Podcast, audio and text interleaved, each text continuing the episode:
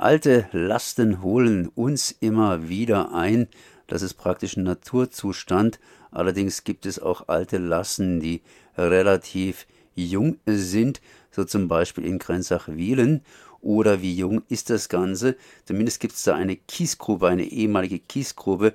Und da hat vor Jahren die chemische Industrie in dem Großraum, ja, Basel etc., etc., Großraum Deutschland, äh, Frank äh, Deutschland, Schweiz, entsprechend giftigen Müll versenkt. Und der, naja, der bereitet jetzt Probleme und in Zukunft wohl auch. Ich bin verbunden mit Irene Blaha von BUND in Grenzach-Wielen. Erstmal herzlich gegrüßt. Ja, guten Morgen. Um was geht's denn genauer gesagt bei dieser ganzen Geschichte mit der Kesselgrube in Grenzach-Wielen? Ähm, ja, die Kesselgruppe in Grenzach-Wielen hat letztendlich mehrere Ebenen, die, die uns auch als BUND betreffen oder letztendlich auch herausfordern. Zum einen, wie Sie das in der Einführung schon gesagt haben, ist es ein, eine Altlast. Äh, man nennt sie jetzt quasi auch im Verfahren eine qualifizierte Altlast, weil eine Altlastbewertungskommission sie als, als sehr gefährliche Altlast eingestuft hat und dadurch ein Verfahren in Gang kam, wo beide Beteiligten, also beide Inhaber dieser Fläche zu einem äh, Sanierungsplan aufgefordert wurden. Das ist so ein sind, ist eine sehr, sehr große Fläche, letztendlich am Rhein gelegen und betroffen sind ja hier die Firma Roche und die Firma BASF, die ja die Nachfolger, Nachfolgefirma der Sieber Geige ist, deren Gelände das auch früher war. Und ähm, beide haben letztendlich einen Plan vorgelegt, wie sie mit ihrer Fläche oder mit ihren Altlasten äh, weiter vorgehen. Und diese Pläne wurden dann vom äh, Landratsamt äh, Lörrach genehmigt.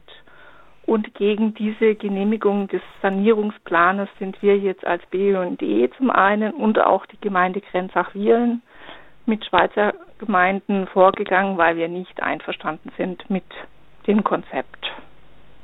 Was ist denn das große Problem bei dem Konzept? Ich meine, es ist ja erstmal genehmigt worden, sprich eine Behörde hat gesagt, Daumen hoch. Ja, genau, wobei wir jetzt der, der Behörde tatsächlich vorwerfen, wir klagen ja im Grunde genommen auch gegen das Land Baden-Württemberg in dem Fall, dass nicht ähm, ausreichend untersucht wurde, dass sozusagen der Aspekt der Nachhaltigkeit äh, letztendlich ähm, nicht äh, streng genug äh, bewertet wurde und dass es auch ein bisschen unbegreiflich ist, wenn man das als normaler Bürger sieht, wieso man zwei verschiedene Verfahren ähm, zur, zur Lösung dieser Altlust, dieser Alt, nicht Altlust, sondern der Altlast genehmigen kann, weil die Firma Roche hat ja sozusagen einen Totalaushub als äh, Sanierungsmaßnahme. Die holen alle Sachen raus, die werden mehr oder weniger verbrannt und äh, es wird mit einem sauberen Material, kann man so sagen, auch wieder aufgefüllt und benachbart. Die Firma BSF möchte einfach nur eine Dichtwand um diese alte Grube bauen, das oberflächlich abdichten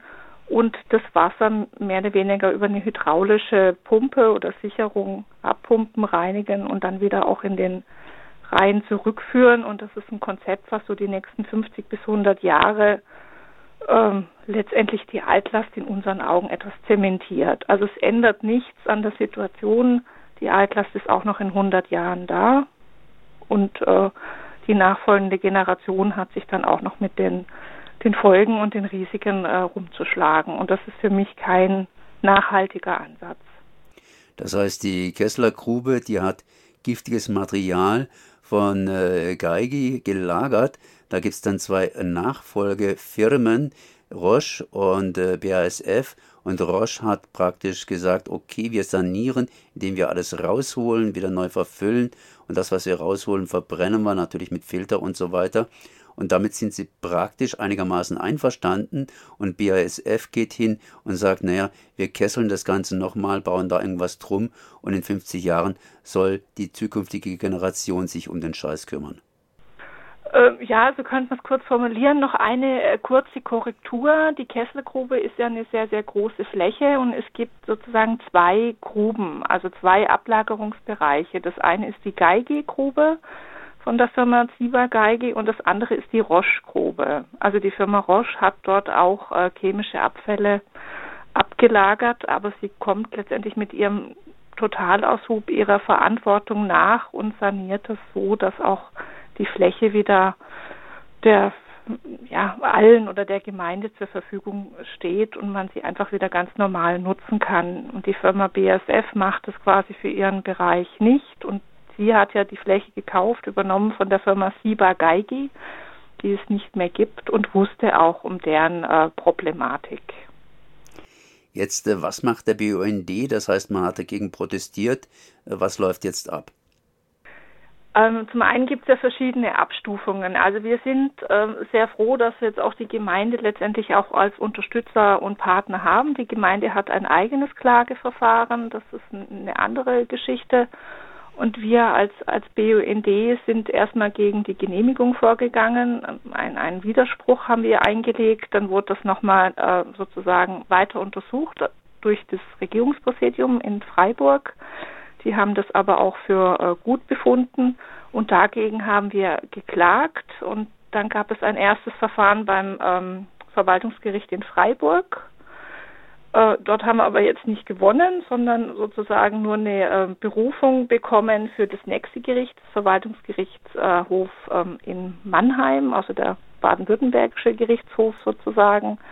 Und die haben ähm, jetzt auch die Klage wieder abgewehrt. Ähm, wir als BUND haben sozusagen ähm, auch verloren. Und jetzt ist letztendlich der Punkt, dass wir auch nicht zur Revision zugelassen wurden, also zum Bundesverwaltungsgericht in Leipzig. Und dagegen haben wir jetzt als äh, BUND Beschwerde eingelegt. Wer wäre denn zur Revision zugelassen? Können Gemeinden da Revision noch einlegen oder überhaupt jemand? Ähm, ja, interessanterweise betrifft das jetzt sozusagen die nächste Ebene, um die es geht. Also wir haben sozusagen die Fakten, dass wir die Sanierung nicht gut finden aus, aus hydrogeologischer Warte und, und anderen ähm, Themen. Und im Grunde genommen geht es bei diesem ganzen Prozess darum, wer das Recht hat zu klagen. War mir jetzt auch als Normalbürger nicht so ganz klar, dass das ein großer Punkt ist. Ähm, wir haben vom Verwaltungsgerichtshof das Recht abgesprochen bekommen, als Umweltverband dagegen klagen zu können. Und das hat jetzt sehr viel mit, mit äh, äh, juristischem Geplänkel, sage ich mal, zu tun, wo ich jetzt manchmal auch nicht mehr so ein bisschen folgen kann, weil ich es nicht verstehen kann, dass man als Umweltverband nicht gegen eine solche Maßnahme vorgehen kann. Und das ist letztendlich der Punkt und auch der wichtige, wichtige Punkt für den BUND, klar zu klären, wie weit kann man als, als Verband ähm, dagegen vorgehen, ähm, Klage starten und letztendlich hat es auch ein Stück weit was mit dem europäischen Recht zu tun, einer sogenannten Aarhus-Konvention, die den Umweltverbänden ein doch sehr weites äh, Klagerecht eingestanden hat und äh, jetzt die Frage auch ist, wie weit das in, in Deutschland tatsächlich auch umgesetzt wird.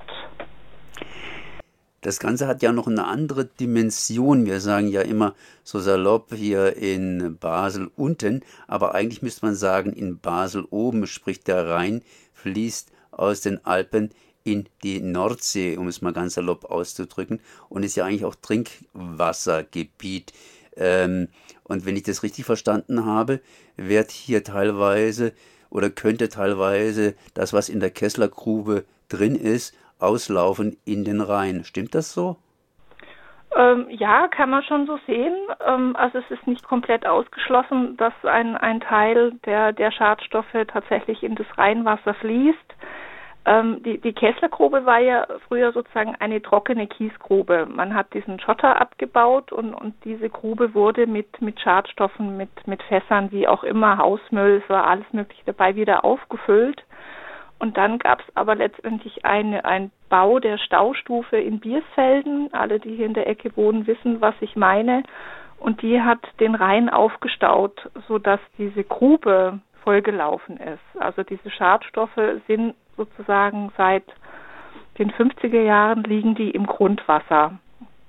Und alles, was daraus entweicht, kann durchaus in den Rhein äh, gelangen, weil diese äh, Grundwasserströme hier, hier relativ komplex sind. Jetzt gibt es aber eine Sicherungsmaßnahme schon seit einigen Jahren. Ich weiß jetzt aber nicht wie lange. Es gibt einen Betriebsbrunnen auf dem Gelände, der ähm, den Auftrag hat, möglichst viel Grundwasser abzupumpen und dadurch wird die Grundwasserströmung gelenkt in diesem Grundwasserbrunnen und man versucht mit dieser Sicherungsmaßnahme einen Großteil der Schadstoffe abzufangen. Also auf gut Deutsch gesagt, alles Maßnahmen, die irgendwo ständig vom Menschen beaufsichtigt werden müssen, weil da nichts automatisch passiert. Und wenn irgendwann mal was ist, dass das nicht passieren kann, dass der Mensch weiterhin eingreift oder weitere neue Schutzmaßnahmen erbaut, äh, dann ist die Sache sozusagen erledigt und die, diese, äh, ja, diese, toxische, diese toxische Grube könnte auslaufen und eben Gefahr verursachen. Genau, also im Grunde genommen ist es das Prinzip, es gab auch mal einen sehr interessanten Artikel in der Süddeutschen Zeitung zu der Thematik, also Pumpen für die Ewigkeit. Das ist so, also wenn man keine Technik, keine Pumpen einsetzt, ähm, dann wird letztendlich der Grundwasserstrom so sein, alles, was vom Hang runterfließt, fließt durch die Grube mit den Schadstoffen und dann landet es im Rhein. Und der Rhein ist ja im Bereich Basel, einfach weil es da ja schon seit, seit ewige Zeiten kann man jetzt nicht sagen, aber ja schon seit fast Jahrhunderten äh, chemische Industrie gibt, äh, doch sehr stark belastet. Also manche Sedimente können äh, beispielsweise auch nicht ausgebaggert werden, weil man dadurch auch wieder Schadstoffe freisetzen würde.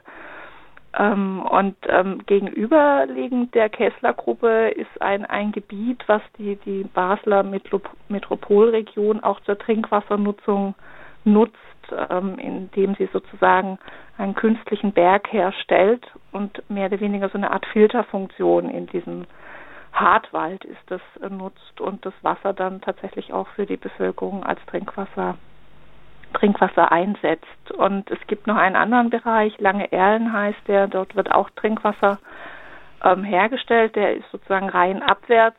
Das heißt, die Schadstoffe aus der Kesslergrube würden dem Bereich jetzt als erstes treffen, wenn in 100 Jahren der Strom ausfällt, die Technik nicht mehr gegeben ist und so weiter und so fort. Also es ist ähm, für mich nicht nachvollziehbar und auch keine dauerhafte Lösung in dem Sinne. Von daher ist der Weg einfach dagegen vorzugehen als Umweltverband.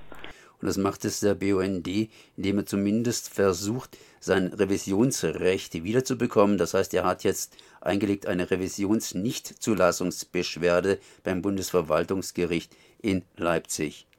Genau. Bis wann ist das von einem Urteil bzw. von einem Ergebnis zu, zu hören?